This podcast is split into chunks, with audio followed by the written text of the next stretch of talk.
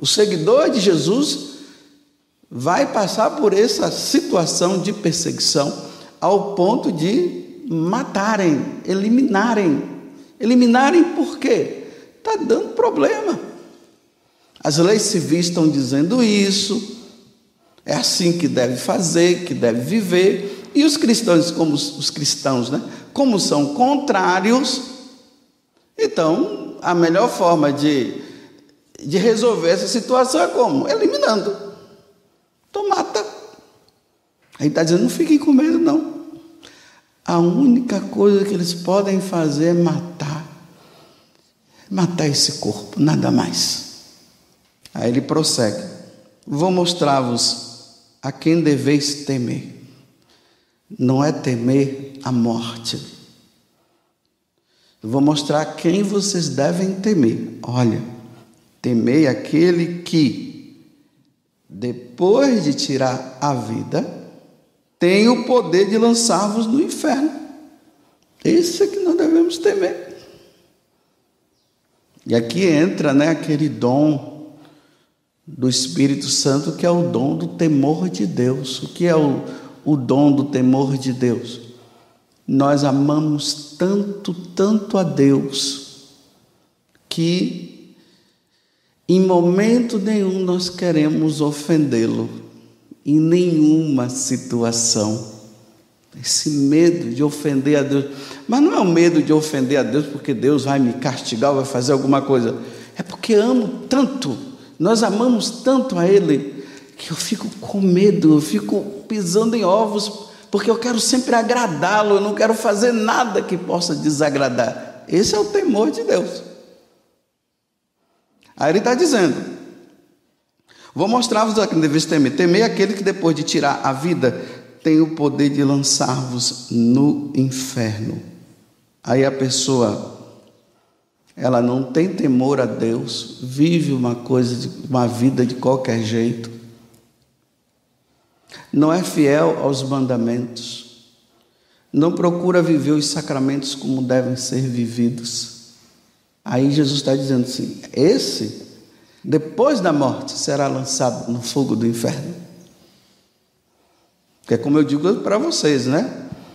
Você vai ver, os padres hoje não falam mais disso. Não falam do julgamento que nós teremos que passar. Ah, mas não fala não para.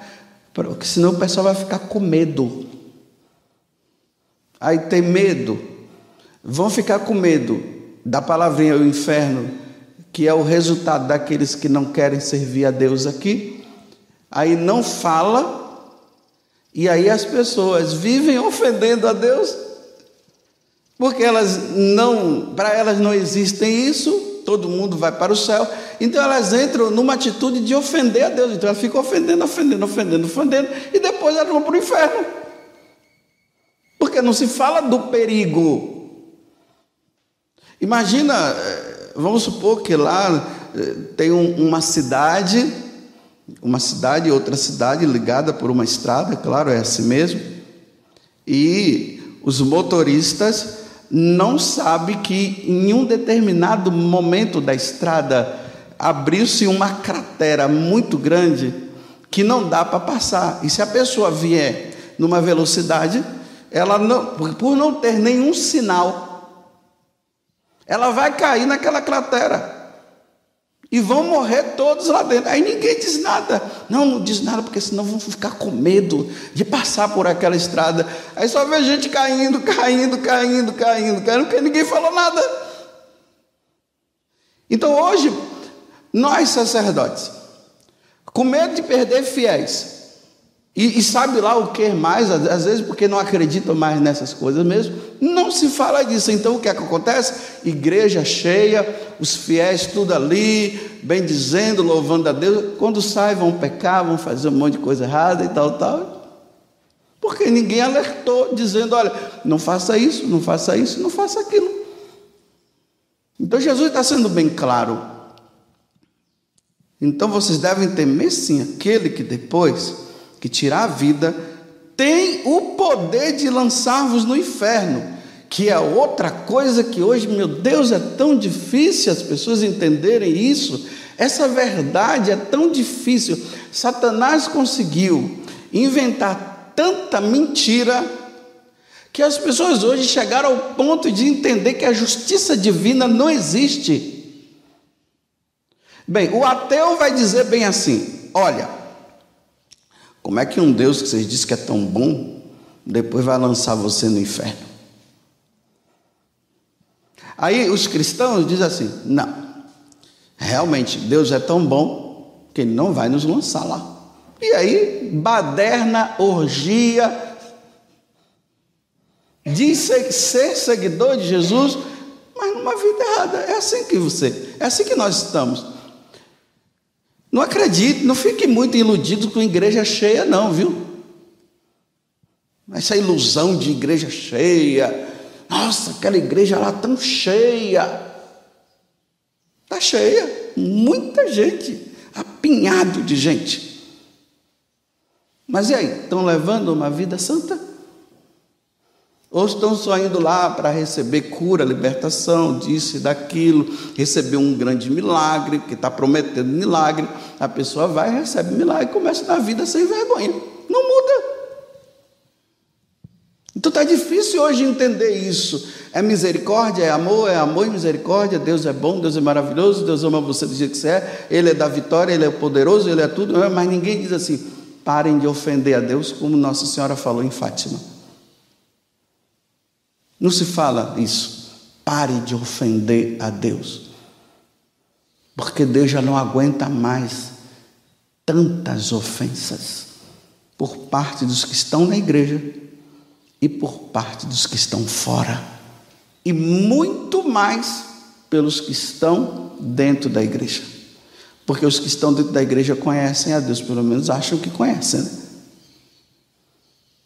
Só que, vejam só, isso que Jesus está dizendo não é simplesmente não tema a Deus, porque senão você vai, vai para o inferno. Não é. É isso também, mas é muito mais.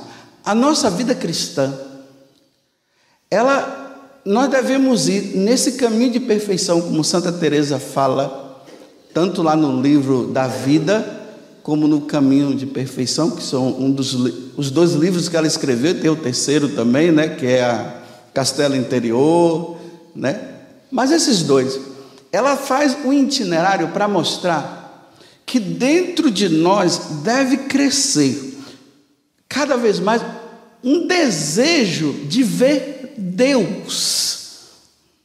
A nossa vida de oração, ela deve nos levar a esse desejo tanto que Santa Teresa, quando era criança, né, sabendo do que muitas pessoas estavam morrendo pela causa de Jesus, os mártires, ela sentiu o desejo de querer morrer como eles para ir logo para o céu.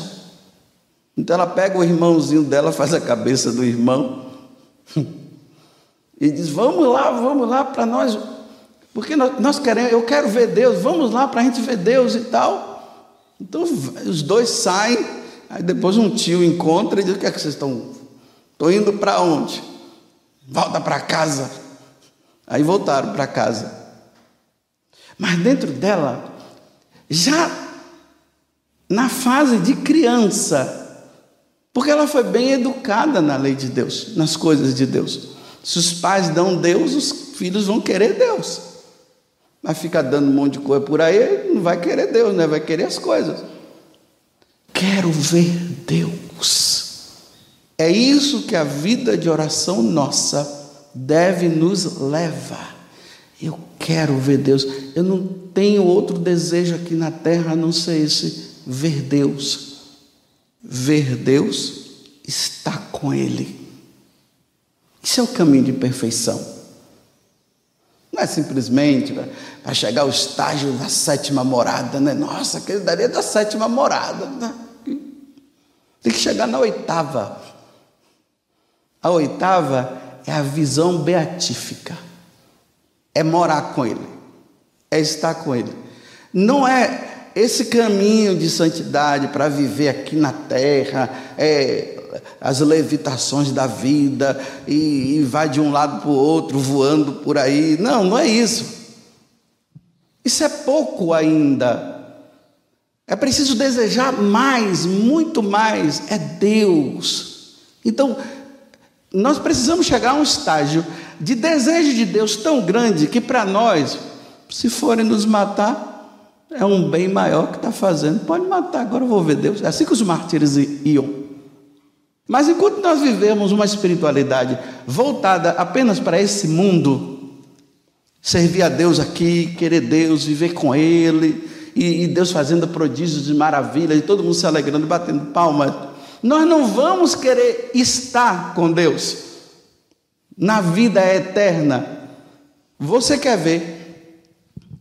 Se uma pessoa, ela já entrou num grau de santidade e de desejo de Deus é se você perguntar para ela assim: qual é o seu maior desejo? Qual é o seu sonho? Ela diz, ela vai, se, se ela tiver num grau de santidade, de entendimento de quem é Deus, ela vai dizer: o meu maior desejo é que Deus me levasse agora para eu estar com Ele. Se você chegar lá no Carmelo e perguntar para uma carmelita, e aí, se Deus, qual é o seu maior desejo? Ela dizer: Eu quero ver Deus. Eu já demorei demais nessa terra.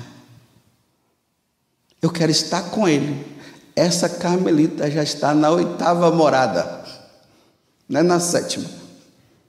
Mas não, eu ainda tenho que rezar muito, tenho que oferecer muito sacrifício pela igreja e tal. E não entender, ainda não chegou. Santa Teresa levou mais de 19 anos para chegar a esse ponto. Ali rezando, rezando, rezando, rezando, meditando, contemplando, contemplando, até que ela teve aquela conversão dela, né? Olha, já era meio convertida, né? Já era uma mulher de Deus. Não vê uma vida mundana. Por isso que a, a igreja coloca virgem e doutora da igreja. Não viveu uma vida desregrada não experimentou, entre aspas, o mundo como nós vemos o mundo hoje.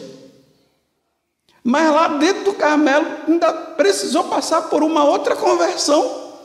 Aí, a partir dessa conversão, quando ela vê Jesus flagelado, aí ela começa a chorar desesperadamente.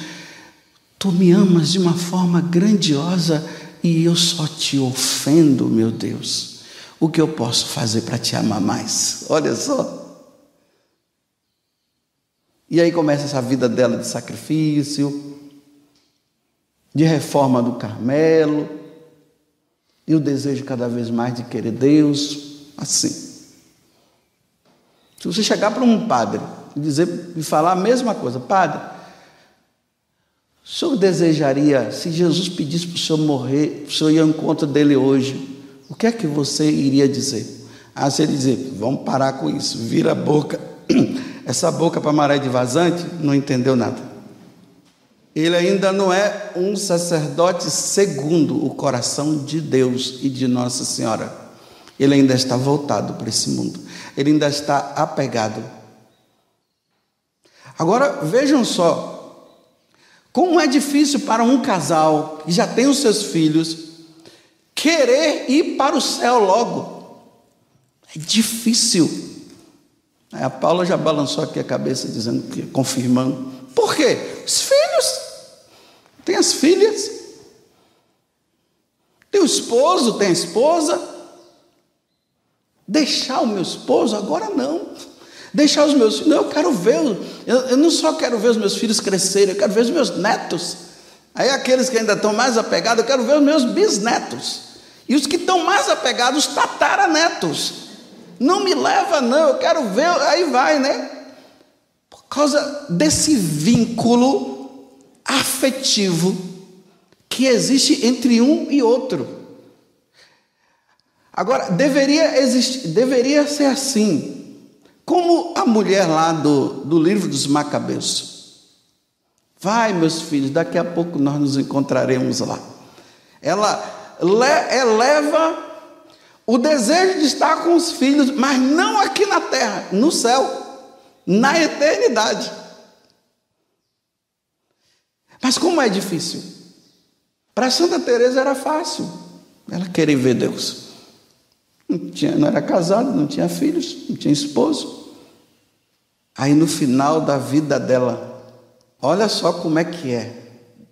Para vocês entenderem isso, né? Porque eu estou querendo que vocês entendam essa passagem do Evangelho, não simplesmente na questão do martírio. Ah, o medo, não tenha medo daquele que pode matar o seu corpo. Não, é, é no sentido de esse mundo não existe nada mais que me apegue. A única coisa que eu quero é ver Deus, é estar com Ele. Então podem matar. É um desejo. Aí na hora que ela está prestes a morrer com 67 anos, e eu, eu, tenho, eu tenho uma certeza interior que eu não vou chegar aos 70, não. eu não vou chegar. Eu, eu acho, mas pode ser coisa da minha cabeça. Já estou com 55, então falta 15 anos. E eu estou louco para chegar essa hora. O que é que pode me apegar mais? A canção nova? A canção nova. Me apegar a canção nova. A vocês que moram aqui. Ah, que nada. quero ver Deus. Vocês já estão enjoados. Aí ela fala para a irmã que estava acompanhando ela naquele momento. Ela disse bem assim: Finalmente, irmã, estou indo ao encontro daquele que eu sempre desejei. E aí morre. Olha que morte linda. Não, mas irmãs, ainda tem ainda Carmelo para fundar. Funde vocês aí. Eu chega. Vão fundando vocês. Agora se vire a minha parte, eu já fiz. Agora aquele que eu sempre desejei já está me chamando, quero ir ao encontro dele. É assim que todo cristão deveria viver. Nós passamos, meus irmãos e minhas irmãs, a vida nessa terra desejando ver Deus e querer estar com Ele. Se você ainda não chegou nesse grau de desejo, você ainda está patinando, você ainda tem seus apegos. Deus ainda não é Deus na sua vida. O Deus da tua vida é, são as coisas. São as coisas que você faz, são as coisas que você tem. Então você não quer ainda largar isso. Mas é preciso chegar nessa vida de oração, nessa contemplação, nessa vida com Deus, de chegar o momento de dizer assim: meu Deus, quanto tempo eu perdi a pegada essas coisinhas aqui, e o Senhor é o dono de todas as coisas, é o Senhor que eu quero. Senhor, eu quero te ver. Eu quero estar contigo. Vocês estão vendo que aqui não é um, não é um caso de pessoa que está depressiva, e que está é, desgostosa da vida. Não, tá, vive bem. Mas chegou ao ponto de dizer assim: Nossa Senhora, qual é o seu sonho? Um programa religioso, uma vez eu vi, aí o, perguntando ali para as pessoas que eram religiosas: Qual é o seu sonho? Aí as pessoas religiosas que estavam ah, meu sonho é fazer uma faculdade. Ah, o meu sonho é viajar não sei para onde. Ah, meu sonho. Um religioso ainda está com o sonho de querer ver a Torre Eiffel. Meu Deus, é muito pouco. É muito pouco. A resposta de todos deveria ser a mesma: Eu quero ver Deus. Eu quero estar no céu. Porque a vida religiosa, se não tivesse sentido, é simplesmente desejos humanos. Então veja só: se você perguntar para um jovem aí de fora, e aí qual é o seu sonho? Ele vai dizer isso: eu quero ir para a França, eu quero estudar, eu quero fazer faculdade, eu quero ter filhos, eu quero fazer. Ah, porque ainda, porque eles não têm Deus como centro da vida dele. Então está no mesmo nível. Aqueles religiosos, junto com as pessoas do mundo estão no mesmo nível, ainda não chegaram no verdadeiro desejo. E o desejo é: quero ver Deus, quero estar com Ele, quero morar com Ele. Então pedalem, viu? Rezem bastante para chegar a esse desejo.